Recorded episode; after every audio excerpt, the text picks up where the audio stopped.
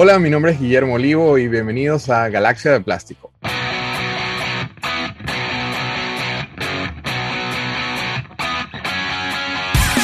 Esto es Galaxia de Plástico.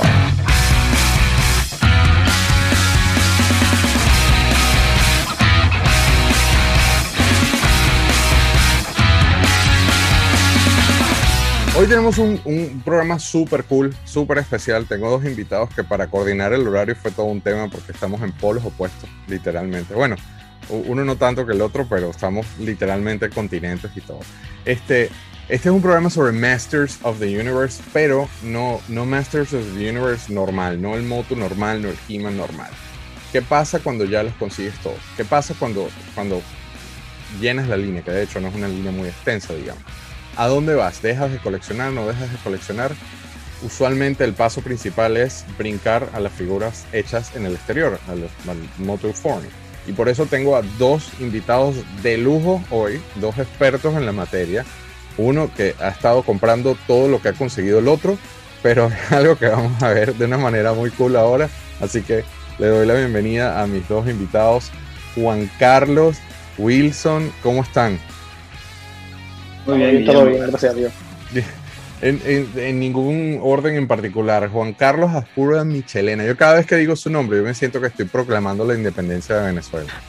Este, Juanca, ¿cómo estás? Este, historiador, trabajaste en los, en los museos de Caracas, juguetólogo, grandes ligas. Este, Cuéntame, cuéntame tú, en vez de yo dar la entrevista, háblame un poco de ti. A ver, ¿qué te puedo contar? Eh, bueno, nada, eso. Este, empecé hace 20 años a coleccionar.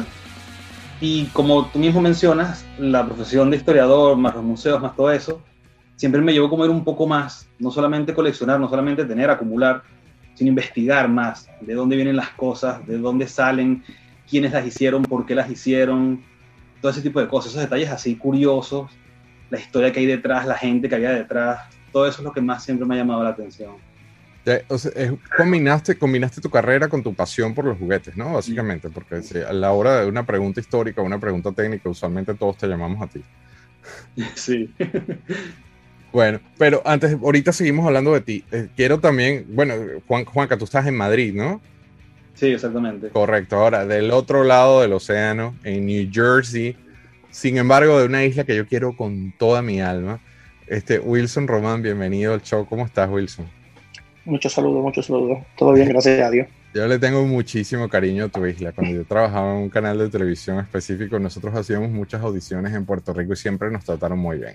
La gente es divina, la isla es divina, la, playa, ¿no? para mí Puerto Rico es un paraíso, de verdad. Pero sin embargo estás en Jersey, mano, ¿cómo haces tú con el frío? O sea, no está, eso no está, no está fácil, nene, no está fácil. no, no, no, la verdad que no es fácil. Eh no, yo viví casi toda mi vida en Puerto Rico, ya más o menos como a los 18 años.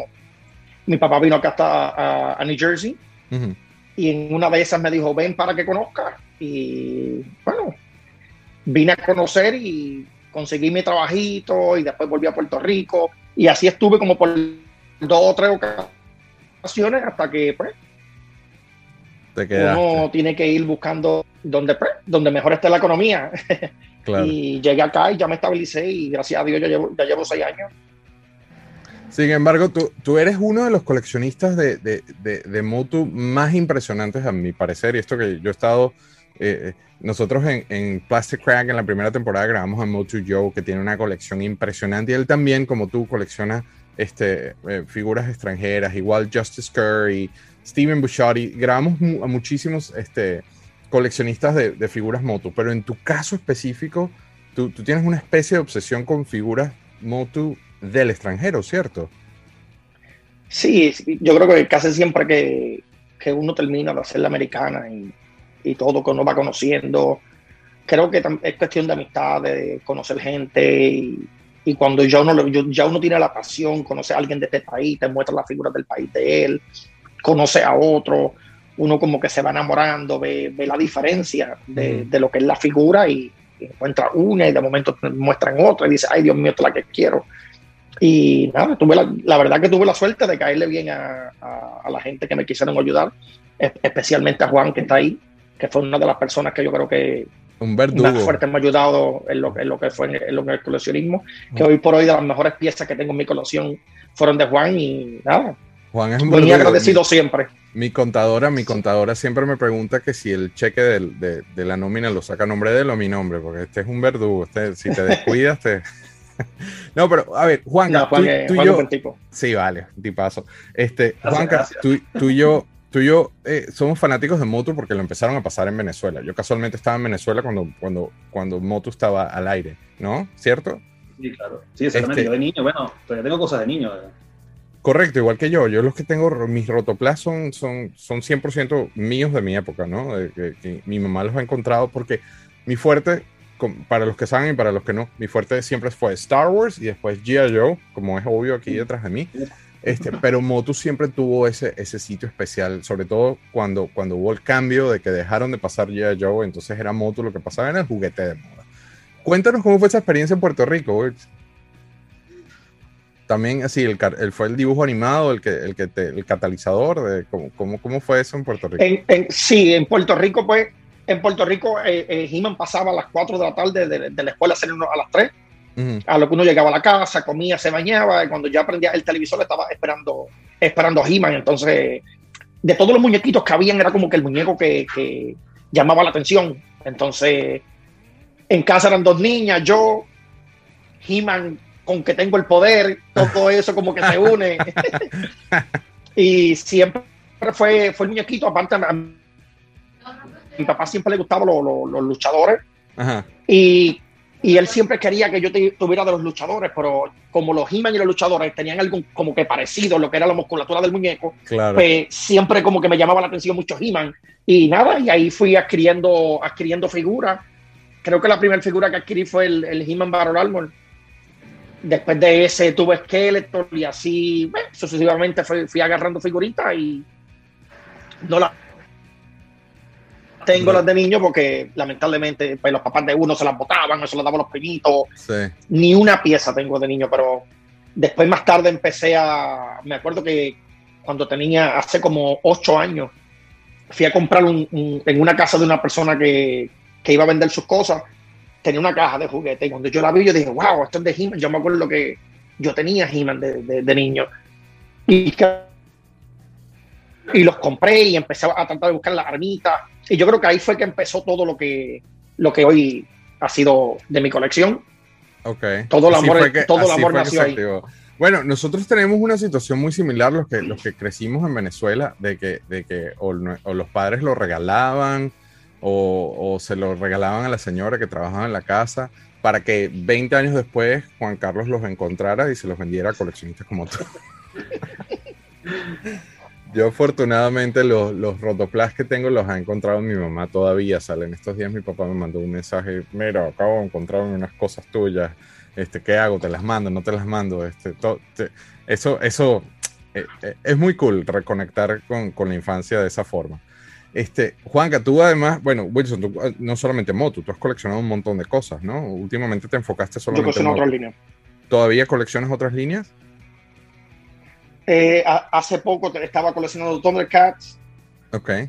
Después que hice una buena colección, el espacio me ganó y, y dije, no, me voy a quedar solamente con moto porque es mucha plata también. Ay, claro. Estás enfocado nada más en moto. Coleccionarlo así. Me, me- me metí solamente en moto, sí. Ah, cool, cool. Juanca, tú, tú. Tengo un Voltron, Ajá. tengo un Voltron en mi colección, pero que fue que me regaló un amigo y para mí es especial porque ese amigo es un amigo que Ah, claro. cuando empecé a coleccionar coleccionamos juntos y cuando se retiró me dijo, mira, este yo quiero que lo pongas en tu colección y yo dije, bueno, allí va a estar. Nice, nice.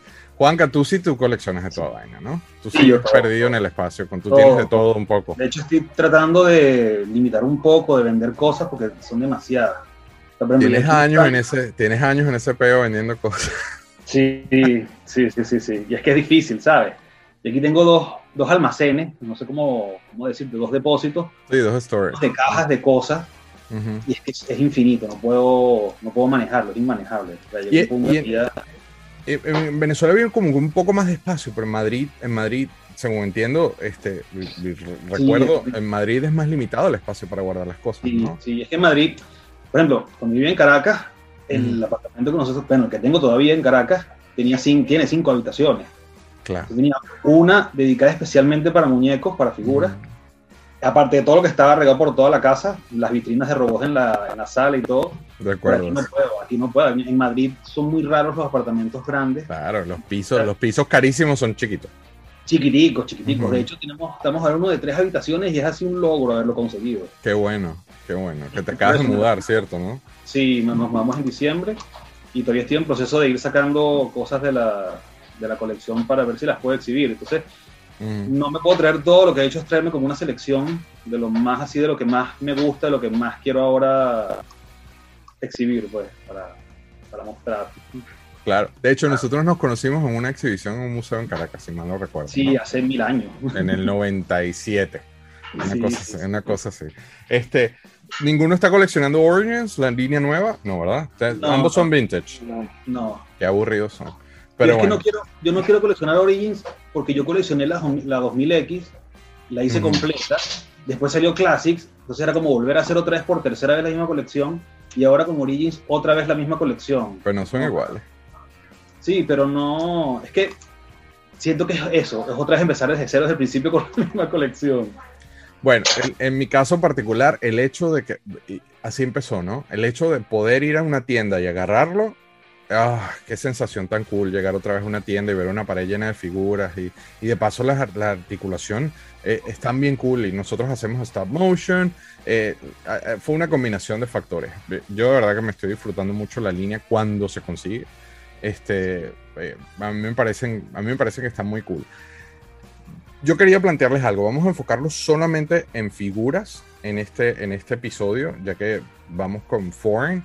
Sin embargo, antes de seguir, eh, no quiero hablar con ustedes, de parte de ustedes, pero me imagino que van a, compartirme en este sentimiento, pero de parte de nosotros, de parte de todo, todos en el Plastic Universe, todos los que hemos estado eh, relacionados con Plastic Crack, queremos mandarles nuestras palabras de, con- de condolencia, de apoyo, de, un fuerte abrazo a la familia Mondrick en Argentina, que recientemente, lamentablemente, falleció el señor Héctor Mondrick, el fundador de Top Toys. Este, una noticia muy lamentable que para el momento en el que salga el episodio han pasado muchas semanas desde que sucedió. En el momento en el que estamos grabando el episodio está muy reciente y la comunidad internacional, no solamente en Argentina, la comunidad internacional eh, quedó muy afectada ante esta noticia porque era un, señor muy apreciado. Es, definitivamente Top Toys cambió la, la, forma de ver a Masters of the Universe, no solamente en Argentina, sino en Sudamérica y después a nivel mundial. Este, y yo de mi parte, y en representación de mi equipo, les mandamos un fuerte abrazo, eh, apoyo y, fuerza. Es bien difícil encontrar las palabras correctas en este momento, pero no quería hacer un episodio sobre Moto Foreign y no, y no rendirle tributo al señor Mondrick y a su familia que está pasando por todo eso. Wilson, yo sé que tú los conocías también en persona, ¿no? Sí, sí, una, una pena. Son, fueron grandes personas, se portaron conmigo fenomenal y ahora que estábamos, yo creo que en, en comunicación y todo, Mm, cuando él me dio la noticia al principio, que me dijo, pues el papá se había enfermado y eso, créeme que fue muy triste y, y Darío, un hombre que siempre ha estado cerquita del papá, ¿sabes? Que fue sí, un tipazo y ellos se Oh. querían mucho. un dolor y mi hacia él, hacia la familia, mucha fortaleza y, y fue un hombre que, que hoy por hoy, aunque no seamos argentinos, Ujú, nos enloquece ver esas cosas de Argentina que, que él construyó. Sabes que yo creo que a, a veces no hay que ser del país para uno sentir la emoción cuando uno ama lo que está haciendo y ellos hicieron cosas grandes y nada, lamentablemente se tuvo que, que partir. Va a, estar, va a estar en un lugar mejor, garantizado. Eh, nada, como, dicen, como decimos nosotros los puertorriqueños, que descanse en paz Claro. y no- nuestro apoyo ya hacia la familia Mm. Mondrick. Un abrazo fuerte de parte de todos. Este, Juan, que entramos en, en- en materia. 72 figuras de la línea principal, de la línea americana de, Or- de, de He-Man en Masters of the Universe. 72 figuras no es, no es una cosa tan loca de conseguir, ¿no? Y eso si contamos a los gigantes y contamos a los lasers, si no me equivoco, ¿no? Este, Sí. ¿Qué pasa? Y volviendo en contexto al, al- al tema, Mattel, en aquel entonces, He-Man se disparó, He-Man se convirtió en un éxito mundial, eh, todos los canales de televisión estaban haciendo licensings del, del dibujo animado, Este, y funcionó, funcionó a nivel mundial. Fue una de esas cosas que un batazo y se pegó. ¿Qué pasa? Los, los productores nacionales o los productores locales, como en el caso que acabamos de mencionar de Top Toys en Argentina y el señor Mondrick, hablaron con Mattel, consiguieron la licencia y empezaron a hacer sus propias figuras. ¿Qué pasa cuando tenemos esas 72 figuras? Dejamos de coleccionar, no, nos convertimos en Wilson, que tiene esa pared atrás tan loca. ¿Tú me puedes explicar, por favor, qué, qué, qué está detrás de ti? En ese lado de ahí tengo las máscaras de pintura con las que se usaban para, para pintar la figura, armas, eh, eh, lo que eran las caras de los, de, los, de los muñecos. Todo eso es Top Toys. Algunas de ellas tienen algunos test shots que se usaron con los moldes, obviamente, de He-Man, algunas para Fuerza T, algunas se usaron para He-Man. En la pared de acá, pues, tengo toda esa belleza de, de lo que son variantes de, de, del mundo, la arriba Argentina, Venezuela, India, España, y ahí tengo Cat y He-Man y Skeletor de todos los países. Ahora, el nivel ya, ya es otro nivel, porque ya no es solamente los foreign, sino ahora artículos de preproducción de foreign. Tienes máscaras de pintura de Argentina. Este, vamos, vamos a empezar país por país, pero uh, poniéndolo en contexto, porque eh, hay mucha gente que engloba a los lasers y a los gigantes dentro de la línea principal. Este, cuéntame, vamos contigo, Juanca, ¿qué, qué, me, qué me, puedes decir de los gigantes? Y nuevamente, esto no es un test, es una charla, pero de los gigantes italianos. Te, ¿Los tienes? ¿Te gustan? ¿No te gustan? ¿Te parecen? ¿No te parecen? ¿Cuántos has vendido, desgraciado? De los gigantes no los tengo ahora, porque okay. uno de ellos viajó a, a New Jersey. Ahí está, viste. Tú se lo vendiste a Wilson. ¿Viste? Ajá. Tú se lo vendiste a Wilson. ¿Cuál le vendiste? El Titus. El Titus. El Titus. Titus. Qué cool. Pero explícame, explícame. Vamos a asumir que hay alguien escuchando esto que le gustó He-Man, que, que, que, tiene unos que otros muñequitos ahí guardados y dice, ¿qué gigantes están hablando? ¿Por qué no explica, ponemos esto un poco en contexto? A ver, bueno, son los de la última línea ya que salió solamente en Europa, salió solamente en, España. En España llaman los Laser, en Italia los Laser y los gigantes, eh, Titus y Megator. En México se hizo también el Titus y es todavía más raro que el de Italia. Pero yo creo que no sé, eso no se llegó a distribuir en, en América después, también para Europa, creo, ¿no? Que no el de México no. A, a mi entender. Pero, pero fue distribución en Europa también, ¿no? Supuestamente ellos. Eh, eh, pero aquí en Europa igual no son, no son nada fáciles. No te creas que por haber sido italianos se consiguen en Europa fácil. Son exactamente igual de difíciles e igual de caros. Correcto, sí, claro. Ya que se sabe que son caros, a pesar de que yo no quiero hablar de montos, yo no quiero caer Pero es que, por ejemplo, la, tú ves el costo de las con piezas. Los laser, con los uh -huh. lasers es diferente porque aquí, tú te metes aquí en, la, en las páginas de venta y buscas el He-Man Laser y te salen 20 ofertas. O el Skeletor, el, el Laser Light, te salen también 20 ofertas del mismo en, en 200 euros, 300 euros, completo, incompleto, con accesorios repro, en 100 euros eh, en mal estado, el que tú quieras, como lo quieras, te lo consigues. Repro, o sea, que ya tienen, ustedes tienen, están sufriendo ese problema de los repro allá.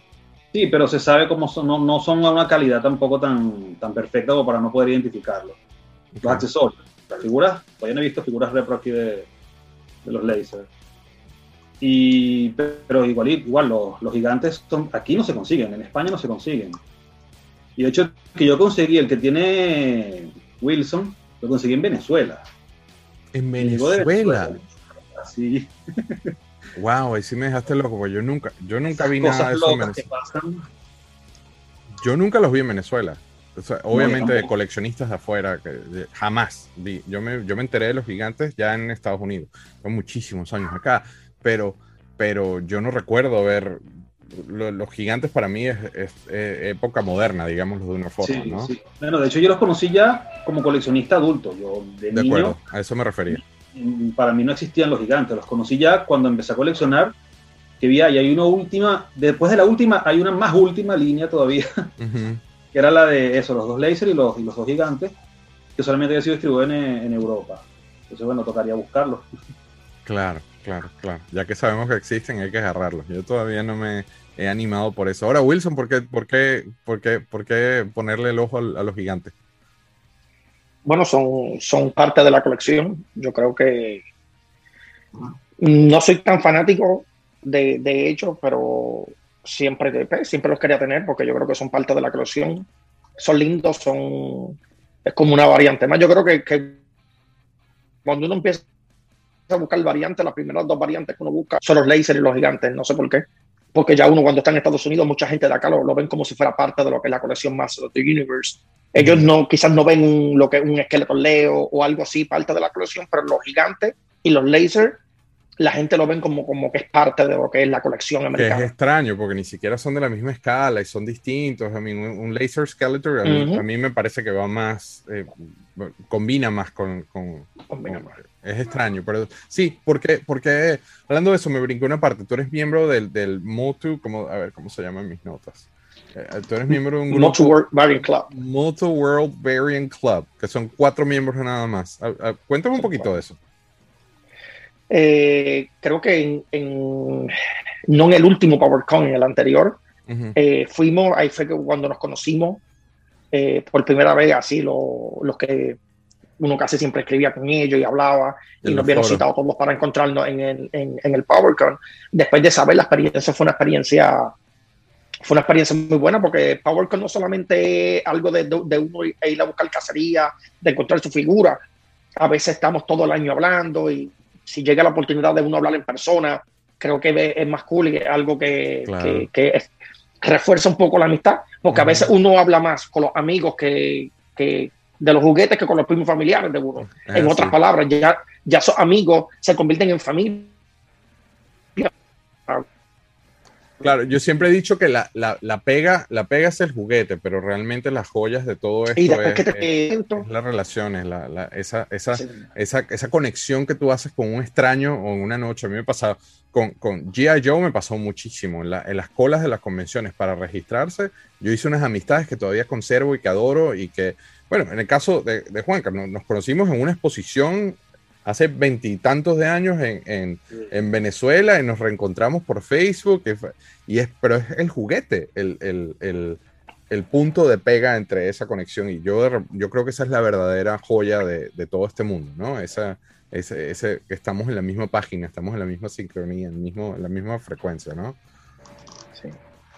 Y asimismo, y asimismo, después de que se acabó el PowerCon, nos reunimos entre varios y empezamos a hablar del tema de lo que es la variante, que solamente en ese PowerCon solamente había cinco personas que hacían variantes. Y nosotros hay que, hay que como que mostrarle al mundo de lo que, lo que son las variantes para que la gente cuando vayan al PowerCon conozcan y, y, sepan un poco del mundo de las variantes.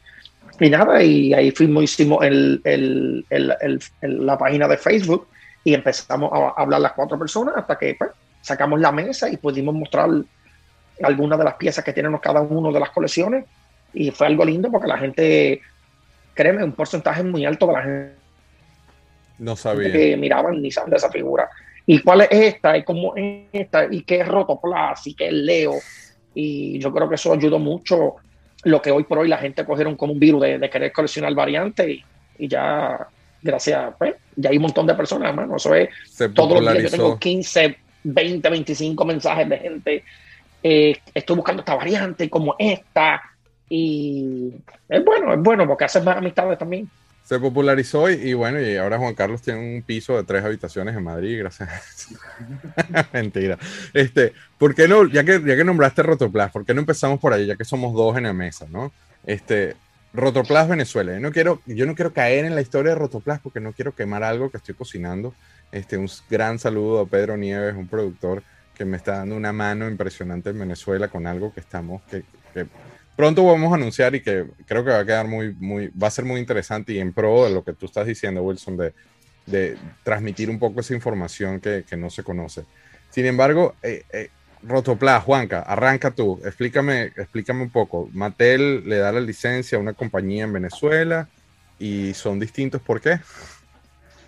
A ver, bueno, no hemos hablado de la historia, pero un toquecito, un toque sí te puedo dar, que es que en Venezuela están prohibidas las importaciones. Hay un punto en el que para proteger la moneda prohibieron las importaciones, para proteger la, economía, y no se conseguían juguetes importados en, Venezuela, por lo menos de manera legal, porque todavía por, por los caminos verdes se seguían consiguiendo. Ni tan verdes, te ibas a Margarita, Ratán y Ratán. lo que pasa es que como Ratán era Puerto, eh, Margarita era Puerto Libre, llegar cosas importadas, yo recuerdo las vitrinas de Ratán, porque mi, mi papá, mi padre vive en Margarita.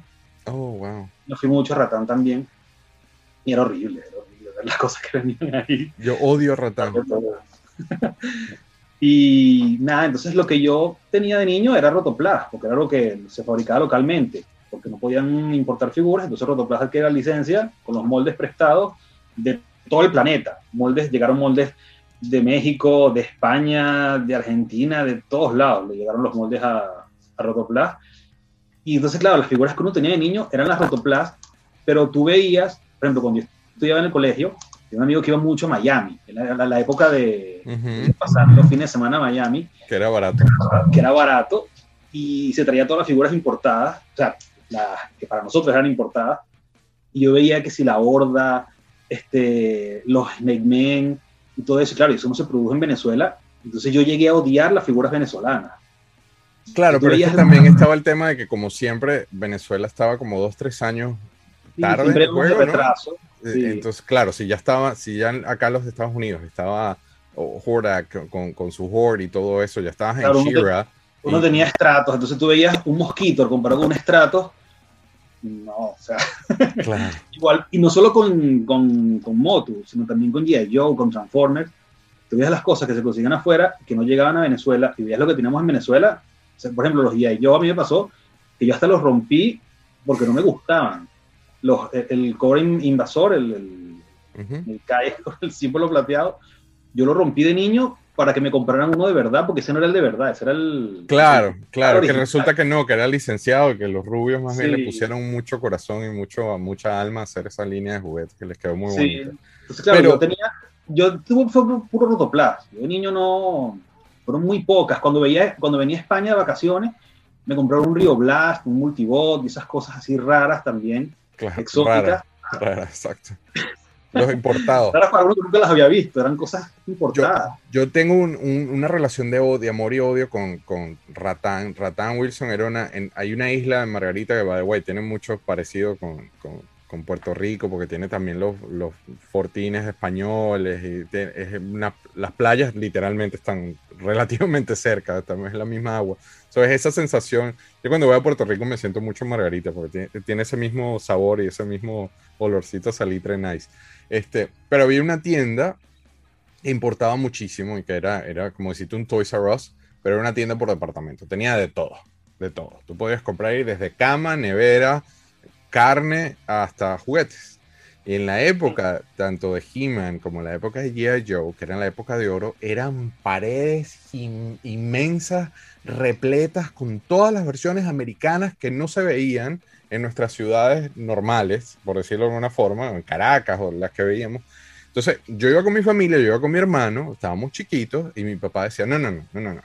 Nosotros vamos a comprar nuestras cosas primero, y al final, si se portan bien, yo los dejo que compren juguetes. Entonces nos metíamos dos horas viendo lencería, viendo ventiladores de techos, manteles de mesa, almohadas, vainas que cuando tú tienes 10 años, tú lo que estás es pegándole la cabeza al, al carrito desesperado, ¿no? Llegábamos después de las dos horas y él decía, ajá, epa, ¿y los juguetes? Está bien, vayan, pero agarren uno, Uno. cada uno. Coño, pan, esa. Mira, qué desespero, pues yo trataba de convencer a mi hermano de que agarra tú uno de los malos y uno de los buenos para que tengamos como peleas. Le decía, no, pero es que a mí me gusta este. Y esa pared gigante que tú no sabías ni qué escoger. Y entonces se acercaba a mi mamá y decía, epa, que ya, ya estamos cerca. Si tu papá pasa la tarjeta, se van a joder. Vengan, y esa, esa sensación, eh, pura paja, porque después íbamos como los tres días otra vez y era otra vez el mismo cuento. ¿eh? Nosotros, por, en mi caso particular, tuve mucha suerte, unos padres maravillosos, súper consentidores. Pero esa desesperación, veintitantos años después, yo voy con mi primera pareja, ya de adulto, y yo le digo, mira, ¿sabes cómo? Aquí vamos a, va a haber un tema aquí en, en, en, en Ratán. Yo voy a entrar, voy a gastar una cantidad absurda de dinero en juguetes. Me voy a meter dos horas viendo la cantidad de juguetes que me dé la gana y yo me tengo que sacar esta espina y voy a comprar todos los juguetes que me dé la gana y te lo cala. Y él me ve así como que "Bueno, este carajo se volvió loco, ¿no? Pues no había nada, porque veintipico años después no había absolutamente nada, había pura basura de juguetes y me metí dos horas viendo lámparas, almohadas, sábanas, así que yo odio, odio a esa tienda de mierda. Pero bueno, Rotoplas, Rotoplas, vamos a, vamos a hablar de las diferencias. Por ejemplo, este es un Battle, Battle Armor Skeletor americano, ¿no? Y aquí tengo uno hecho en Rotoplas. Obviamente la imagen que va a salir en el show tiene mejor versión, pero de la legua se ve que el color es distinto. Eh, entre, en, en, un proceso que Juan Carlos sabe, que no, pues, tampoco quiero quemar, hablando con productores de juguetes en Venezuela, había una, o una, una malinterpretación de que, de que estos colores distintos o este plástico un poco más barato era porque alguien estaba tratando de ahorrar dinero. No, era precisamente lo que acaba de decir Juan Carlos, de que el tema de la importación era tan complejo que a veces no había el plástico correcto y simplemente usamos lo que hay. Y por eso existen estas variantes tan interesantes. Wilson, háblame tú de Rotoplas, que tú eres el único no venezolano del grupo y me encantaría ver esa perspectiva.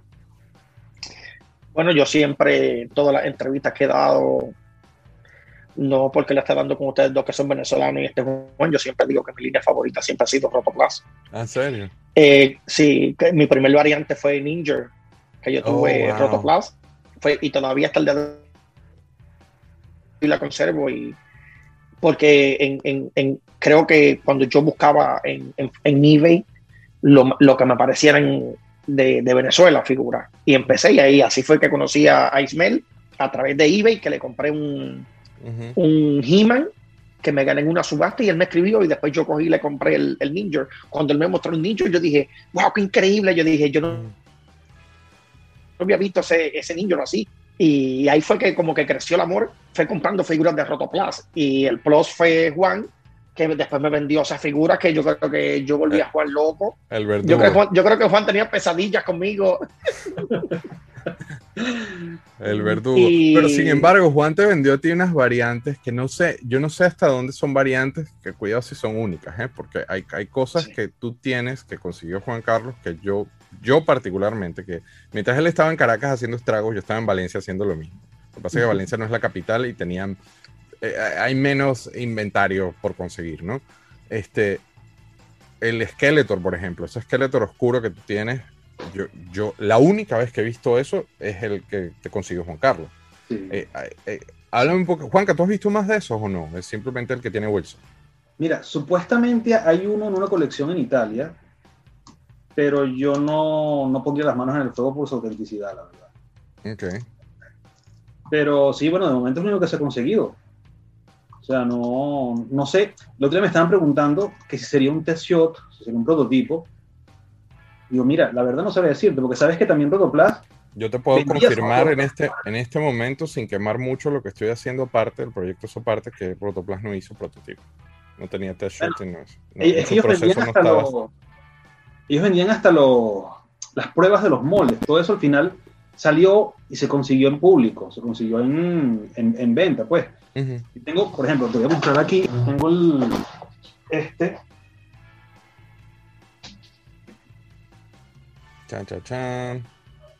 El Battlecat. No pintado, Battlecat venezolano. Battlecat venezolano Rotoplas.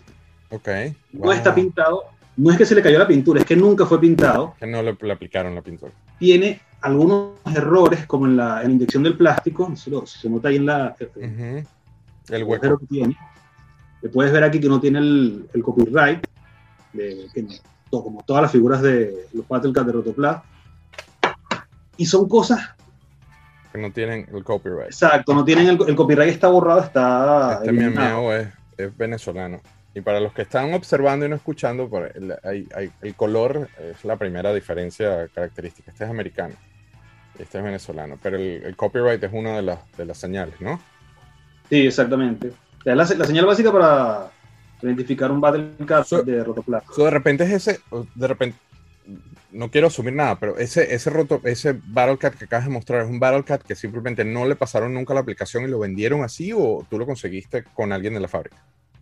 No, no, no, no. Todas, yo no con la fábrica no se consigue nada porque mm. no hemos podido hacer el contacto. Tenemos años intentando establecer el contacto y nosotros, por lo menos los, los amigos, los, los del grupo de amigos coleccionistas míos, incluso tenemos gente que vive en San Felipe, mm -hmm. eh, Elías de Pastor, que él, él trabajó en Rotoplas en los 90, ya a mediados de los 90. Él conoce gente que trabajó en Rotoplas y no hay manera de conseguir directamente de la fuente, como por ejemplo, como lo que pasa con Top Toys, estaba el dueño de la fábrica, el creador de la fábrica, más el hijo y todo, de eso no hemos podido ubicarlo a Rotoplas. Es imposible, como, o como por ejemplo con Rubiplas, con el mismo Rubiplas que se ha pasado, que conocemos a los rubios, toda la familia, hemos hablado con ellos, pero con Rotoplas ha sido imposible, imposible ubicar a la gente que, que creó todo esto. Pues. Yo no puedo, yo no puedo elaborar más de eso porque voy a quemar el otro proyecto que tengo. Sí, no, no, Pero... Eso será en un futuro que lo sabremos. Sí, sí. yo, yo conseguí un yo conseguí un Battlecat Rotoply, tiene los bigotes negros. Wow, Battlecat con bigotes negros, ¿en serio? En serio. Y mira que desde que me llegó me dio curiosidad, yo dije, déjame. Ese nunca lo había visto. Cuando lo vean en persona, si algún día lo ven, si algún día lo ven en persona, lo van a mirar y van a decir, esto es increíble. Que sea, está perfecto, es completamente original. Y le pusieron los bigotes y ese me llegó con la ropa. La ropa decía Francia. Oh, wow. Y la ropa es Rotoplas. Wow. Bueno, mira. Y dice Francia. Mira este gato, este miau miau Rotoplas. Juanca, tú tienes, tú tienes uno también, ¿no? Okay. Ahora, esto eh, siempre a mí, sobre todo acá en los Estados Unidos, me dicen, no, que eso es un Big Jimmy. No, Rotoplas originalmente, las primeras, las primeras eh, eh, los primeros waves, estoy tratando de buscar la palabra en español correcta, este, fueron esta versión negra. Y creo que, según entiendo, este, ellos recibieron una, una carpeta de diseño que, con la información de Big Jim y por eso los hicieron así. Sin embargo, fue el primer, la primera, la primera, eh, el primer lote, ¿no? Este, después los hicieron normal, obviamente ya acorde a cómo venía la figura, eh, como, como lucía, como tenía que lucir según los lineamientos de Mattel. El tema de. Cuéntame eso, Wilson, que estás mostrando ahí. Míralo ahí. Mira, qué cool. Este, mira, esto me acaba de llegar de Yugoslavia. Este gatico negro es de Yugoslavia. Sin embargo, esto es un bootleg, pero me encanta ponerlo al lado de la versión de Rotoplas. Este, yo sé que a, Wilson no le gustan mucho los, los, bootlegs de Yugoslavia y me estoy brincando el tema, pero quería mostrar eso, el gatico de Yugoslavo, es lo último que me acaba de mostrar. Wilson, ¿qué es lo último que te acaba de llegar? Lo último que me acaba de llegar. Wow. Coño, y la va a sacar. si nos estás escuchando, te, de verdad que te sugiero que veas el video. Ok, cuéntame, cuéntame. Qué locura, men. Qué locura que lograste conseguir eso. También tengo una historia que no puedo revelar sobre esas piezas porque quemo, quemo algo de la segunda temporada de Plastic Crack. Pero eh, acabas de mostrar un Cobra, para los que están escuchando y no nos están viendo, acaba de mostrar un Cobra Can camuflado, que es una versión única y exclusiva de Top Toys en Argentina con todos los Paint Mask. Literalmente el set completo, ¿no? De Paint Mask, de, de Cobra Can. Sí, está el set completo, sí. Bueno, mira lo que tengo aquí. No, que, no quería que el, episodio se convirtiera en vamos a ver qué tengo, pero mira.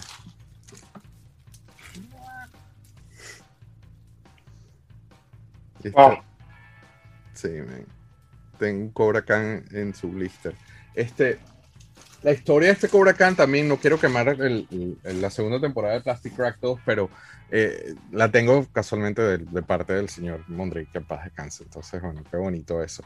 Rotoplas, háblame, este, ¿por qué, ¿por qué tú dices que es tu línea favorita? Eso me llama mucho la atención. Mira la diferencia de estos dos esqueletos en color. Los dos son venezolanos. Este, ¿por, qué, ¿Por qué Rotoplas es tu línea favorita, Wilson, de, de extranjero? Eh, creo que cuando empecé a coleccionar lo que fue variante, creo que las mejores variantes que tuve al principio eran Rotoplas y, y aparte de eso, los colores, cuando vi el Whiplash, Dark Green, cuando vi toda esa hermosura que me vendió mi amigo Juan. El verdugo. Creo que comparando las otras variantes, yo decía, a mí, me, a mí me gustaban mucho las figuras que tienen el calzón de He-Man. Ajá. O sea, todos esos cambios, cuando yo vi a los Busoff con las piernas de Skeletor, cuando vi el Skeletor, ¿no? con las piernas, con los pies de, con las piernas de He-Man, como que era algo, era algo, era algo muy diferente. Y me gustaba lo de los brazos de goma creo que fue la, fue la línea que obviamente yo me gustan todas, las amo todas, me encanta Top Toys, me encanta Leo, me, encantan todas, pero como quizás fueron las primeras variantes que yo adquirí claro. más fuertes a mi colección eso hizo que, que Rotoplas fuera la, la línea favorita que mía. tuvieses una afinidad. Yo me acuerdo de ese boss off, yo lo vi en uno de los videos de, de, de la PowerCon y yo dije, ¿cómo Juan Carlos vendió esta vaina? ¿Cómo, cómo? Mm. Juan Carlos, ¿tú no te diste cuenta que eso era tan, tan raro? Claro que sí, ¿no? Sí, no, no, claro. sí, sí. Eso sí, sí, siempre he estado. Cuando yo conseguí las primeras variantes, es raro porque es como una especie de switch. Cuando tú estás coleccionando de manera, vamos a decir, naive, que simplemente me busco, me bajo la lista de internet y voy tachando lo que voy consiguiendo. ¿verdad? Así es como empieza todo el mundo, ¿verdad? Entonces tú de repente consigues una pieza diferente y dices, ay, es diferente. Pero entonces te pones a investigar, pero ¿por qué es diferente? ¿Y ¿Quién la hizo? ¿Por qué la hicieron Claro. así? Entonces empiezas a investigar más y te das cuenta de que es una variante rara. Entonces, por ejemplo, con los, con los G.I. Joe también me pasó. Dices, pero ¿cuánta gente? Mira, conseguí esta figura, el, el Busov, por ejemplo. Ujú. ¿Cuánta gente la tiene? No, nadie la tiene. ¿Cómo que nadie la tiene? ¿No? Es la primera que hay. La, la- esa fue la que yo conseguí, que la conseguí en un flea market. El, bus- el primer Usoft de con piernas y man fue en un flea market que ahora lo tiene Luke, Luke Ujú. Hoffelmacher, que también es un buen amigo de, de nosotros y creo que es del club también, ¿no, Wilson? Del, Sí, él es parte del club. es parte del club. Eh, Luke estuvo detrás de ese Usoft como dos, tres años, hasta que por fin dije, bueno, ya, eh, va a ser de, de Luke, y se lo vendí a Luke el primero. Y hasta un par de años después, varios años después, no salió otro, no se consiguió otro.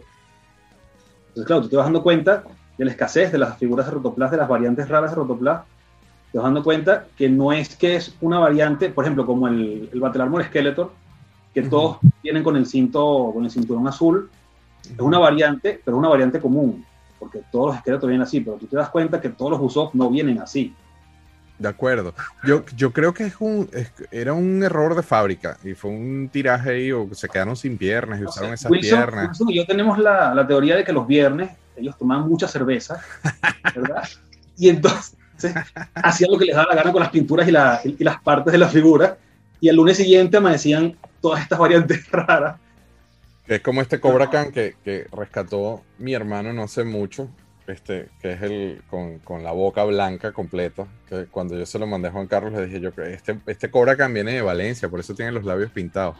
Este, se lo mostré a Wilson en estos días y me dijo, hermano, ¿y esa boca? Claro, pero no que- conoces a Urimat. Exacto, el mexicano. Pero no, pero yo, yo, este, yo he visto varios venezolanos con boca pintada. Yo he visto como cuatro. ¿Tú no has visto nunca uno de esos? Mm, a mí no me suena, la verdad. Sí, yo había visto cuatro. Y este Yo viene de tampoco había visto uno. Este viene de Valencia. No por los labios pintados, sino literalmente mi hermano lo consiguió en Valencia. Ok, pero entonces, bueno, este, acabamos de pintar una perspectiva de lo que es cuando uno se sale de, de- de- de la línea americana y empieza a coleccionarlos de fuera. Cobra Khan, este, Battle Cat, Rotoplas, no, no, no entramos en vehículos, estoy leyendo mis puntos. Eh, by the way, Juanca, yo, yo tenía un He-Man gigante, una, una cosa que era, eh, tú te sabes la historia de esos en Venezuela, yo sé que No. Wilson tiene dos, yo, yo se los vi en la foto, pero el- en Venezuela había uno específico, ¿no? A ver, eh, no hay, no se sabe quién lo fabricó. No es Rotoplas. No, ¿Verdad? fue una fábrica en Maracay. Es una fábrica en Maracay, pero no tenemos, a menos que tú la tengas y no la quieras guardar para la. Sí, la tengo guardada. Es una fábrica en Maracay, pero no me sé mucho la historia, eh, la tengo ubicada, pero es una fábrica en Maracay. Es una fábrica que hacía también robots, porque el segundo tiraje de esos He-Man Jumbo viene con una espada que es diferente, que no es la espada del poder clásica de, de He-Man, sino que es la espada de un Jumbo, de un Jumbo Machinder, de los robots grandes japoneses de 24 pulgadas, que es como un insecto, que es el Dumbine, que en Venezuela se le llamó Birdman, porque le cambiamos los nombres. Claro. Y la espada del Dumbine es la espada que venía con el He-Man gigante, con el Jumbo. Y hasta donde yo sé, hay por lo menos cuatro variantes del, del He-Man Jumbo, que es con el calzón rojo, que es la más... La más común. La del la calzón azul, la del azul, que es medianamente rara, la de marrón, que es todavía más rara, y ¿Ah, una sí? que, sí, que creo que solamente he visto dos o tres, que es con el calzón plateado. A plateado nunca lo vi, pero marrón yo tuve uno. Esa es la- más- la una más tía. La más rara hasta ahora que yo creo es la del calzón plateado. Wow. Yo tengo las tres primeras, no he conseguido la del calzón plateado. Hay un camión, no sé si tú lo has visto en Venezuela, que lleva muñecas guindadas. Ese camión tiene un He-Man Jumbo con el calzón plateado amarrado en el techo del camión y lo Sí. carga para arriba y para abajo todo el tiempo. y He visto no, la foto. que lo. Sí, no, no. No, ya eso está quemado también el tiempo y todo eso. Sí, claro. Este, bueno, cool. Eh, Wi- Wilson, el, cuéntame, hablemos de Cobra Khan, para el que no sabe esto. Vamos a asumir nuevamente que la gente está escuchando esto y hay un Cobra Khan camuflado de Argentina. ¿Cuál es la historia? Cuéntalo tú, porque yo sí, si yo empiezo a echar el cuento, voy a quemar algo que tengo grabado para Season 2. No, eh, Cobra Khan camuflado creo que, que había acceso de lo que eran eh, de lo que era Cobra Khan y, y, y. Entonces yo creo que esos fueron los complementos que ellos usaron pa- para sacar una figura nueva. Porque yo, yo- en lo que fue las reediciones, todas las reediciones son diferentes en- de lo que fueron las reediciones argentinas. Y a veces yo, de la forma que ve, mi pensar, esto yo no lo he hablado con Darío ni, ni, ni con Héctor sobre este tema. Creo que quizás también cuando estaban los G.I. Joe, para mí que como que tuvo que ver algo en, en el, el camuflado con todo eso. O como que para dar un plus para que los niños se, se quisieran más lo que, lo que por eso el la historia, la pusieron ahí y todo. Y, y sí, la verdad que fue el mejor invento Motu que yo creo que ha existido hasta el día de hoy. Es una, esa figura quedó. es una de las figuras más famosas del mundo en ese sentido, de los variantes Motus extranjeros, una de las figuras más, más variantes del mundo. Yo no te voy a decir el motivo, ya tengo el motivo, lo tengo grabado en cámara, pero no voy a quemarlo. Eso va para Season 2 de Plastic Crack. Sin embargo, Argentina tuvo una particularidad que yo creo que le ganó a, a cualquier otro país, de que esos moldes eventualmente se duplicaron, se clonaron. Eh, es todo un cuento que no quiero tampoco ahondar mucho en eso y no por quemar, sino por no caer en eso, pero Raimundo y todo el mundo, como dicen en Venezuela, empezó a hacer figuras de Motu bootlegs, básicamente. Y hay cualquier cantidad de versiones bootlegs. Eh, yo sé que a Juanca le gustan los bootlegs, pero a ti, Wilson, no te gustan los bootlegs de ningún estilo. No, yo no colecciono, no, no colecciono bootlegs. Ya. Juanca, tú sí, ¿no? Sí, bueno, sí.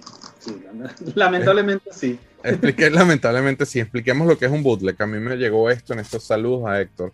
Este es un paracaidista con un molde de He-Man. Este, y a todos los argentinos a los que le he mostrado esto me dice, mano, yo lo tenía, yo lo lanzaba por la ventana. Quered a vuestra hermosa patria argentina con la cultura del trabajo y la herencia de la identidad nacional a nuestros hijos. Se llama Hairplast. Ay, ¿Cómo no te puede gustar esto? Háblame de los bootlegs, Juan Carlos. A ver, bueno, eh, sí, colecciono bootlegs, pero sabes que eso es como una especie de, es como un mal necesario. Porque es lo mismo que pasa con, la- con las variantes, que cuando tú llegas a un punto que ya tienes las que quieres o las que necesitas o las que te hacen falta, O las que puedes pagar. o las que puedes pagar y caes en el mundo de los bootlegs, es un mundo difícil de salir, ¿sabes? Porque son figuras que es esa horrorosa pero hermosa. Son unas figuras que son muy, muy feas, muy mal hechas, pero ese es el encanto que ellas tienen, básicamente. No todas, ¿eh? No todas. A mí, por ejemplo, a mí me gusta mucho Lucha Fuerte, hecho por Plastirama. Este, Plastirama era una compañía famosa en, en Argentina también, que fueron los fabricantes de G.I. Joe. Y ellos, Lucha Fuerte era un show eh, importado eventualmente después hecho allá. También lucha como, como, como la que salía en Puerto Rico. De hecho, este creo eh, es uno de los pocos que he visto on Punch. Este, y tuve la suerte de conseguirlo. Pero básicamente es el molde de He-Man reposicionado. De hecho, la mascota de Plastirama en un momento fue una de estas figuras de lucha fuerte y le fue muy bien. Sacaba la licencia. Mattel hizo algo en toda Sudamérica de que eh, vendió licencias y cuando se dio cuenta de los monstruos, porque era acompañado con Barbie y con otras cosas, ¿no? Cuando se dio cuenta de que había mercado, fueron y se establecieron en cada uno, dejaron a Rotoplas sin licencia, con Top Toys es otra historia, este, pero empezó Mattel Venezuela, Mattel Argentina, Mattel XXX, y, y todavía había mercado para eso. Se para el- el- el- la caricatura acá en los Estados Unidos, Mattel se queda con Barbie, pero deja de producir He-Man y empiezan a salir todos estos muñecos que lucen como He-Man, que todavía tienen mercado, pero que tienen con otros nombres. Juan Carlos, tú eres un demonio con el tema de los bootlegs. Bueno, por ejemplo, fíjate, en España hay una cultura muy grande de los bootlegs, porque en España también salieron muchas líneas diferentes. Hay sobre todo dos, eh, dos marcas, dos fábricas muy conocidas aquí, que son Juiva o Yuiva, no, claro cómo se pronuncia, y Farmen, que hacían los, los bootlegs de, de moto, y muchos de los españoles, porque eran, claro, la diferencia de precio es abismal entre un bootleg y una, una figura original. Entonces, muchos de los españoles los que, los que tienen son bootlegs. Entonces, ahora hay, una, hay un coleccionista muy, muy, muy grande eh, que lo puedes buscar por, por Instagram, Petete, el doctor Petete, que creo que tiene la colección de bootlegs más grande de España. Y es que es para volverse loco la cantidad de variantes que hay de una misma figura. Se te pueden tener la misma figura, el mismo molde, con miles de colores diferentes. Y nunca vas a terminar porque siempre va a haber una más que te falta. Claro, pero es que para los que no saben y para ponerlo en contexto, bootleg es básicamente alguien que se está ripiando un molde y lo está haciendo en un, garaje o en un sótano y, y obviamente no, no, hay, no hay una, una línea continua de color o, o, no, está, no lucen de la misma forma. Hoy los hice anaranjados, el lunes los hice azules. Coleccionar bootlegs es literalmente una misión de locos porque nunca vas a tener. A veces yo pienso que era como salía el plástico, así mismo lo, lo, hacía el muñeco. Exactamente. ¿Qué estabas mostrando? La, en Puerto Rico, en Puerto Rico no habían bootlegs. Por eso quizás no siento la pasión de, de los bootlegs por acá. Pero si llegaban. No, allá solamente llegaba lo que, lo que enviaban de Estados Unidos. Pero no llegaban chinos. Yo recuerdo haber visto cosas chinas allá una vez que estuve de cacería de juguetes en Puerto Rico. No, no co, co, co, cosas chinas llegaban, lo que no llegaban eran cosas chinas como si fueran bootleg. Acuérdate, ah, a nosotros pertenecer, a nosotros pertenecer a Estados Unidos. Uh -huh. Eran cosas que no, no, no, no, no, no las podía hacer la gente así sin licencia. Sí, legalmente no. Por ejemplo, Juanca mencionó 2000X y yo recuerdo haber visto bootlegs de 2000X en Puerto Rico que también los vi en Los Ángeles casualmente. Entonces, sabes, siempre entran por los caminitos verdes, siempre hay cosas por los caminitos verdes. Pensé que Puerto Rico es muy fuerte con Star Wars. El, el, yo creo que es el, el, Y hay muchos fanáticos de Star Wars. Muchísimo, muchísimo fanáticos de Star Wars. Tú estabas mostrando algo, Juan Carlos. Sí, por ejemplo, esta que salió aquí, esta que tengo aquí. Estos son los de Farming, los guerreros del espacio. Ajá. Por ejemplo, aquí ves, puedes ver al Skeletor, o lo que, que decían ellos que era Skeletor, y el He-Man, aquí arriba. La... Pero venían así en, en, en, ese cartón de esa forma, ¿no? Venían sueltos, o sea, te los podían vender sueltos por, por el, el, blister individual o en estos expositores así grandes. También lo, estos son pequeños, no son tamaño, tamaño mm. moto. Eso me recuerda a algo que... Ajá, sigue, sigue, sigue ahí. Pero también los hay en tamaño grande. También hay bootlegs de farming en tamaño grande. Y hay un, hablando de los bootlegs, por ejemplo, en Venezuela hay un caso que todavía no hemos logrado averiguar cuál es el, el origen de ellos, que son estos bootlegs, ¿verdad? Coño, ese Skeletor yo lo quiero. ¿Sabes qué? Hermoso. Nosotros no sabemos todavía muy bien si son venezolanos o son chinos o de dónde vienen, uh -huh. porque no se consiguen en otra parte del mundo. Creo que han aparecido algunos en Perú o en Bolivia, algo así. Pero es que también, por ejemplo, hablando con la gente de Rubiplas, muchas fábricas venezolanas exportaban uh -huh. hacia, hacia Latinoamérica, hacia Perú, hacia Bolivia. Hasta Nueva Zelanda. También. Los Rubiplas exportaron hasta Nueva Zelanda. Bueno, imagínate tú. Uh -huh. Entonces, no hemos sabido averiguar todo el origen de estas figuras. Mucha gente dice que son venezolanas, que se fabricaron en Venezuela. A mí me parece que son chinas, que son bootlegs chinos. Pero el problema es que como no aparecen en otra parte del mundo... Yo recuerdo, yo tenía ese Skeletor, la versión pequeña. Y yo recuerdo que mi abuela me lo compró. Yo estaba con ella en un mercado donde habían eh, chinos vendiendo cosas en Caracas. Sí. O sea, eso no significa que el origen sean chinos o no sé qué, pero, pero era algo, que, y de hecho había un montón, recuerdo haber visto un montón y ella lo compró porque era muy barato también, era algo muy accesible. Sí. Pero, pero sabes que tú sabes que eso está en la lista. Yo lo he visto en Bolivia ese. ¿En Bolivia? en Bolivia? Amigos míos de Bolivia tienen esa figura, esa misma. Incluso venía con una capa en Bolivia. Imagínate tú. Y lo vendían, pero él dice que, que, tampoco lo ha visto en otras partes pero él dice que lo vendían en la escuela, que valía 60, 60, yo no sé, del, del, del, de los, bien barato, regalado, pero venía con una capa y a veces cambiaba el pecho, el color del, del, pecho, uno venía con un color azul y otro venía con el color, un azul oscuro, púrpura y azul claro. Eso hace que no sea chino, digo yo, porque si fuera chino todos fueran de los mismos. De acuerdo, de acuerdo. Y, y, es lo único que a veces uno, yo, yo me dejo llevar mucho por eso. Si es chino, tienen que ser todos iguales. No puede haber variantes. Sí, porque hacen un monto grande, eh, hacen una cantidad inmensa, hacen un contenedor, un contenedor del mismo estilo. Ahora, este, me, me hiciste recordar de eh, los Fantastic Stars, ahora que actualmente tú estás en España. Este, esto es una especie de, de, de bootleg de, de, Motu, porque tienen el, los mismos estilos, sin embargo, sin embargo, fueron lo suficientemente creativos como para crear una historia y, claro, son pequeños, el tamaño ya yo. Yo casualmente, yo tengo estos dos nada más, porque casualmente eran los que tenía, yo tenía un poco más, sin embargo, mi mamá encontró una foto este, donde yo, yo estoy casualmente con estos dos en la mano y, y, me di la tarea de buscarlos hasta que los conseguí, solamente por, por, recordar ese momento, ¿no? Pero estos en Venezuela fueron muy populares. Sí, sí, yo tuve muchos de esos niños también, pero es que se te desarmaban y no era como, como Motu, que se te sale un brazo y lo puedes volver a poner. Estos se te salían y era imposible volver a poner las piernas, sí, volver a poner los brazos. Ajá. Eran como de goma blanda y no, nunca encajaban bien. Y son de España. Son, los originales son de España, uh -huh. una fábrica que se llama Bonilandia, y en Venezuela lo hizo una que se llama Benjusa, uh -huh. pero básicamente son casi iguales. Claro, por supuesto, siempre en Venezuela, en todas las figuras de España son todas iguales. O sea, todas las la, la, la aplicaciones de pintura de la figura española son todas iguales de esta serie. En Venezuela no, en Venezuela es un desastre. Entonces ves un Beastman, bueno, o el equivalente de Beastman, con, los, con el, el, el, adorno del pecho en plateado, en dorado, en azul, el Manatans con la, la armadura rojo claro, anaranjada, vino tinto, todos los miles de variantes para, para seguir claro. con, con la claro. moda de las variantes. Ahora, este, bueno, brinquemos, bueno, nos quedamos pegados ahí. Bueno, esto no es una, esto no es bootleg, seguimos en Argentina, no es bootleg. Yo, yo, aquí yo sé que Román eh, Wilson está anotado con eso.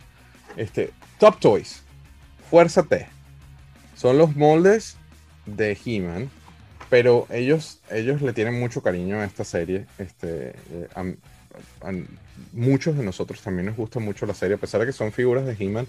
Ellos lo hicieron con, con, muchísimo cariño, pero se tomaron el, tienen, tienen una, como digamos, una, una identidad distinta porque tienen una historia, están, no es simplemente un bootleg, esto es algo que, esto es una línea que ellos armaron con, con piezas reposicionadas. Wilson, tú estás full con esos, ¿no? Tú también los tienes todos, ¿no? Sí. Y, ajá, ¿y por qué estos sí y los demás no? De eso, creo que, que, no fue una línea que al principio me interesó mucho, pero después que empecé a adquirir cosas de, de Top Toys a través de Darío, vi que muchas cosas, eh, incluso algunas de las máscaras de pintura que llegué a obtener,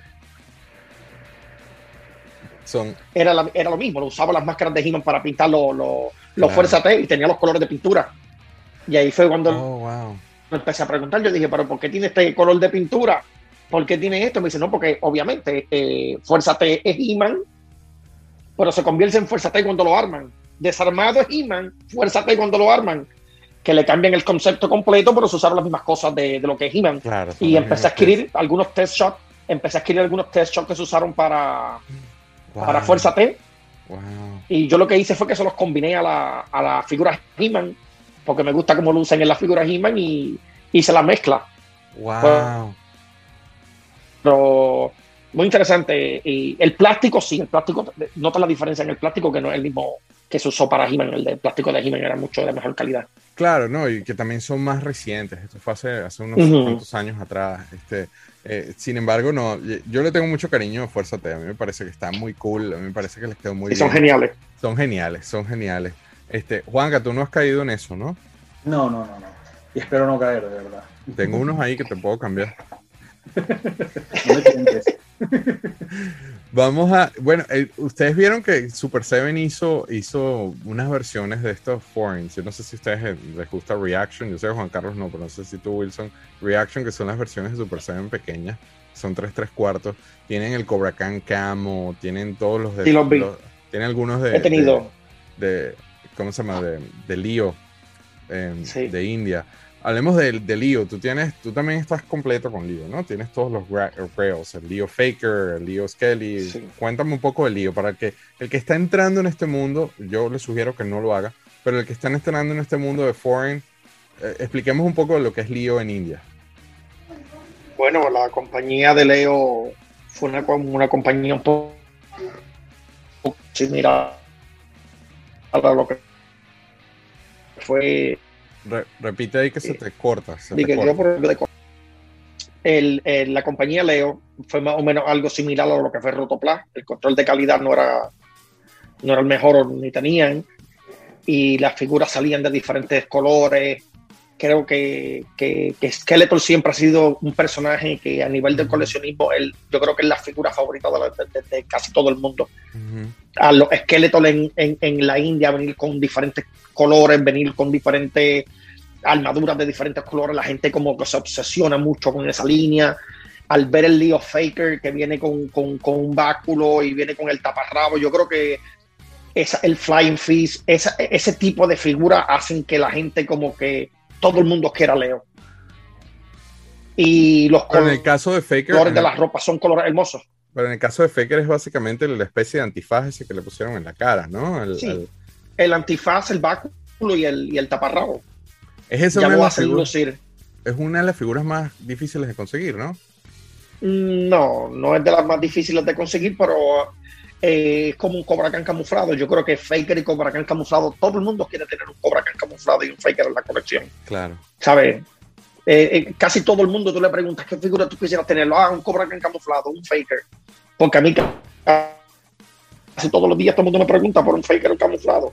No han sido muy difícil. Yo he tenido como 15 Faker de la India. 15. 15. Significa que es muy difícil. ¿no? Tú has tenido 15. 15 Fakers. No puede ser. 15 Faker de la India. Coño. ¿Y tú, 15. Juan Carlos? No, yo tengo el primero. Yo tampoco. Yo nunca lo he visto en persona. Yo nunca lo he visto en persona. Yo no es sé que no me he si. metido con Leo, no, no, no, no he querido abrir esa puerta, igual que tampoco me he metido en G.I. Joe con, con Fun School, Con Fun School. Ajá. que son, son puertas que no quiero abrir, de verdad. Bueno, la de Fun School es bien, bien salvaje con, con bueno, esa la mitad esa pared es Fun School. Este, Sí. pero bueno. Eh, Terror Class Skeletor, hecho en Grecia. Tú tienes uno, ¿no, Wilson? Mm, ahora mismo ah, tenía y hace poco hice un cambio con él para adquirir otra figura que yo quería. Pero hermosísima. ¿Cuál es, cuál es la, la diferencia notable? Estamos super overtime, pero ¿cuál es la diferencia notable de los de Grecia, por ejemplo? El, el de Grecia, el, el color del, del pecho es, es diferente. El dragoncito viene con la boca sin pintar. Creo que el de España también viene sin pintar como el de Grecia. El- la cabeza viene con cabeza dura y cabeza blanda. El cabeza blanda es mucho más difícil. El color cambia a lo mínimo. Eso es lo que cambia. El, pero lo, lo- lo más notorio es el, el- el color del pecho que trae como un, como un color lila, Es más claro que el, como un púrpura así que el otro. Eh, ¿Y con México? ¿Por qué no hablamos de México? Aurimat, va, tremenda línea también, con, con increíble variante, con figuras que también a la gente le encantan mucho, como decir el Clafford con el mazo color naranja, como decir el Webster con la pistolita que, que dice México, como decir el Adams con la Villa Grande, Pero muy cool- para Eh, mí lo más cool de México es que el- el- el- por, por normativas de ellos, este, no fue Masters of the Universe, sino fue los amos del universo. Y todo el packaging, este, inclusive La las caja, cajas, las cajas, La eh, eh, la caja para mí es lo más cool. Hay un museo, le el empaque es más bonito. le mando un gran saludo a los del Museo de Juguete en Tijuana, México, que tienen una colección impresionante de México y fue interesante ver cómo este lo vi en uno de los videos que le hicieron.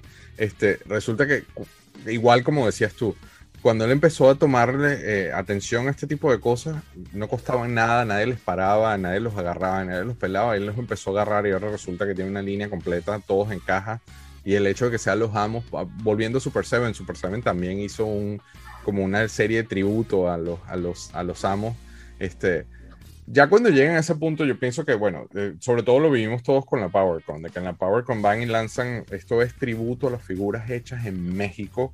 Ahí es donde uno cree que, desde mi parecer, le da un poquito más de importancia a todo esto, ¿no? En una compañía como Super Seven se ve que hay un fanático detrás de eso. Este, ¿cómo estamos ustedes, cómo están ustedes con los mexicanos? Están, están, yo no tengo ninguno, ni de los, de los vintage, obviamente. Tengo los de Super Seven, pero los mexicanos se pusieron muy inalcanzables en términos de precio. Sí, está difícil ahora de, de- y el problema no es a veces, muchas veces no es el dinero, muchas veces conseguirla, porque hay mucha gente dispuesta a pagar. El problema es que no aparece la figura, porque cada día hay más coleccionistas, más coleccionistas, más gente buscando lo mismo.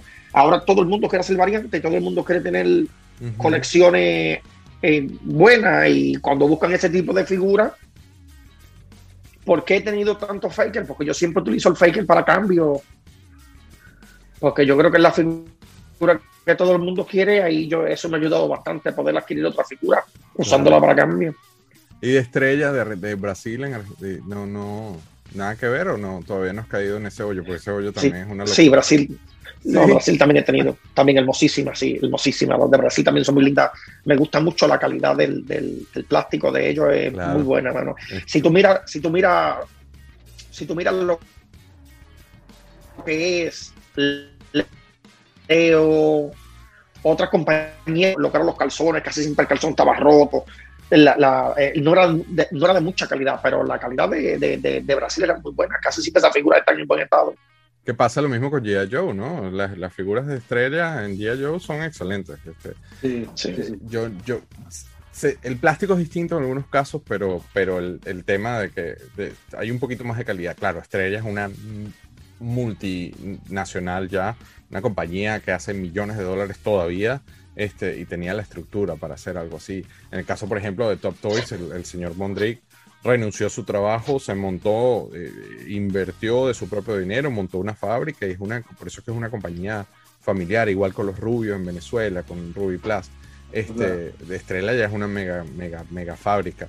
Este, se nota la diferencia. ¿Algún otro, estamos súper over con el tiempo, algún otro variante que quieran mencionar, algo que quieran agregar? Tomen, tomen, tomen las riendas. Yo creo que las de España, las figuras de España también fueron figuras muy increíbles. Los cambios de, colores de algunas figuras, como los fitos que vienen con las katanas, el que fito con la katana y con la espada de color lila, muy hermosísima. La, el esqueleto que viene con la, con la espada plana, que es una figura muy linda. Bueno, que si nos ponemos a hablar de figuras necesitamos como cinco horas más. Como cinco horas más. este, Porque si Top Toys tiene como, yo, yo creo que no hay país que tenga más, más variantes que Top Toys. No sé, tendrán como sobre 150 variantes. Claro, quién sabe. Hay, hay variantes dentro de las variantes. Es infinito. Y hay veces que, por ejemplo, en el caso de Rotoplas, llegó un momento en que se parecían mucho a las americanas y eran, eran detalles. Por ejemplo, como el, el Mechanic. Vamos a sacarlo aquí. El Mechanic es muy difícil de diferenciarlo. Sí, bueno, al menos que tenga el arma. Que el tema del el, mazo, el, mazo, es bien difícil de diferenciar, pero el mazo naranja ya lo, ya lo establece. Pero el Mechanic es un azul un pelo más oscuro que el americano, es un azul dark.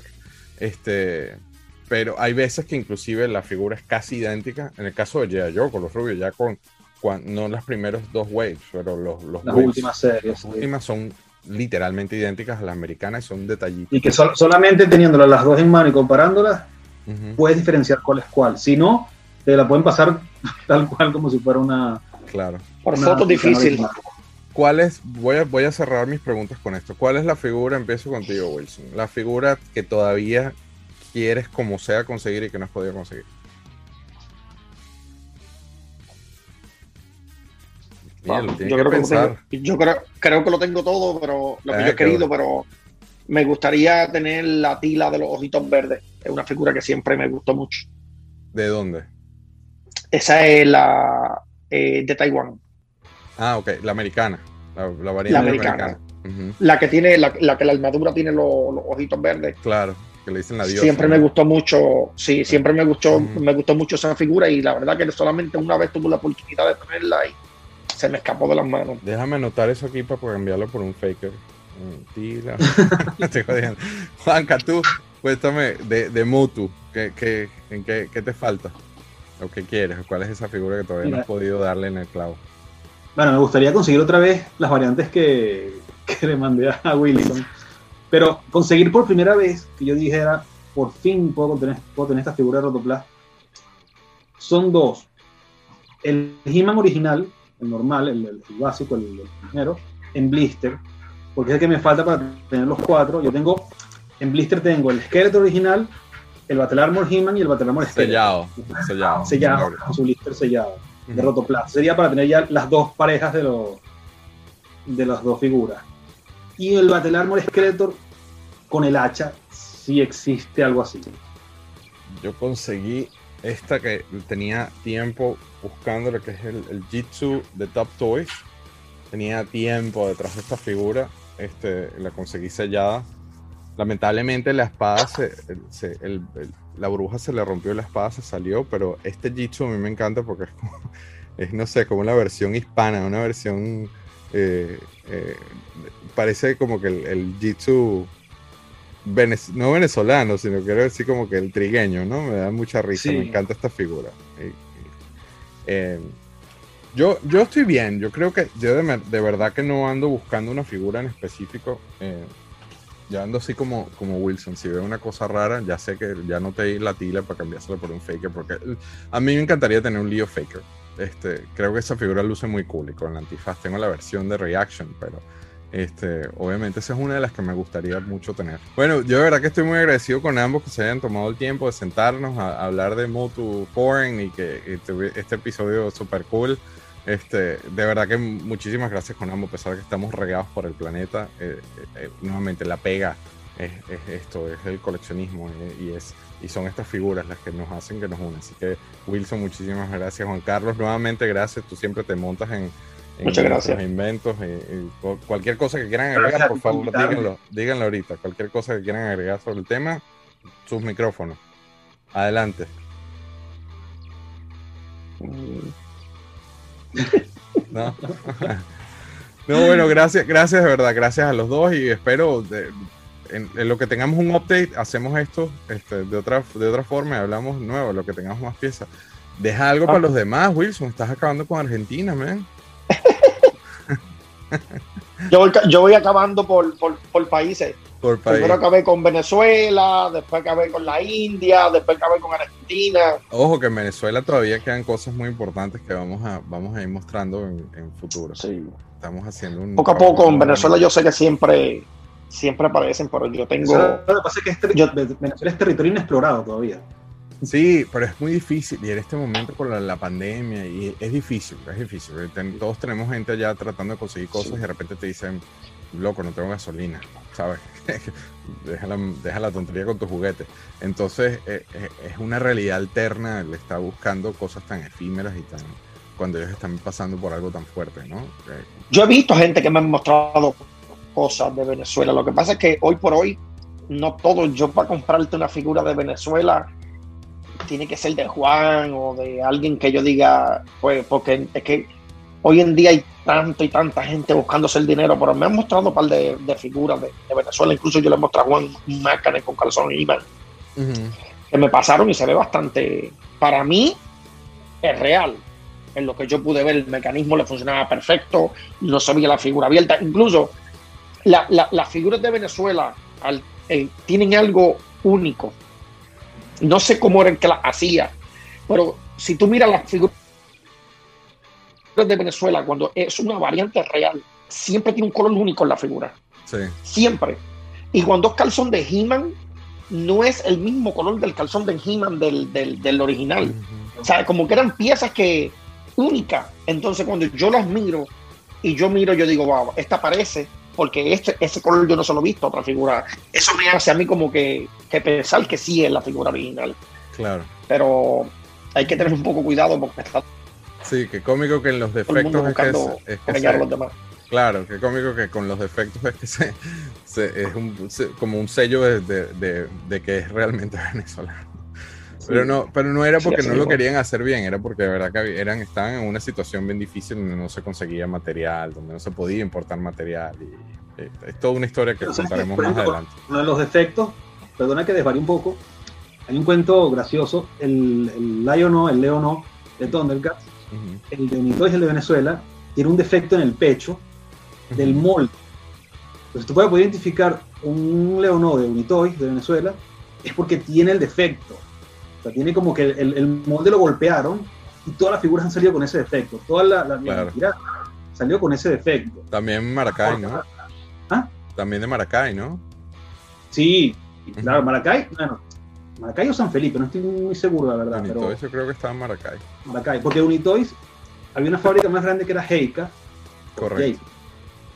Y ellos eran como una especie de subsidiaria, Unitoys no una subsidiaria de Heika, era como una más pequeña con licencias de, de Heika. Pero todavía queda mucho, de los Thundercats todavía queda por descubrir muchas cosas más. Sí, yo tengo, sí. Tú tengo tienes- cosas, tengo información que he visto y no he podido conseguir las figuras. Supuestamente existen, pero todavía no han aparecido. Claro. Y todos los días aparece algo nuevo. Sí, sí. Dentro de todo, dentro de la locura y lo- la, la situación lamentable que está viviendo Venezuela, todavía Gracias salen cosas. Todavía salen cosas.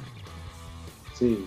Pero bueno, nuevamente, gracias a ambos por su tiempo. Sé que nos, nos pasamos un poquito más, pero es medio difícil. No cubrimos inclusive todo en, en Suber.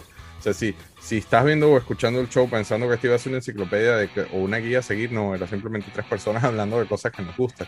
Este, todavía faltaron muchas variantes internacionales que no tocamos y que bueno, de repente en algún futuro haremos otro, otro, otro episodio y hablaremos de eso. Nuevamente, Wilson, muchísimas gracias. Juanca, el eh, el libertador de los juguetes de Venezuela. Gracias nuevamente, el verdugo. Tienes, Gracias a todo, tienes a todo el mundo quebrado. Gracias a los dos por estar aquí. Bueno, muchas gracias. Vale. Gracias a ti, Guille. Gracias por apoyarnos sintonizando Galaxia de Plástico. Para más información, búsquenos en Facebook como Plastic Universe y en Instagram como Plastic Crack Film. Y recuerden, Galaxia de Plástico les llegará semanalmente de manera exclusiva por Connector Now en YouTube y como podcast en Spotify, Apple Podcast y mucho más. El podcast se publica un día después del estreno del video en YouTube. Suscríbanse ahora a Connector Now para más contenido variado y denle a todas las estrellas en el review del podcast que eso nos ayuda a llegar a más personas. Nos vemos la semana que viene con otro episodio de Galaxia de Plástico.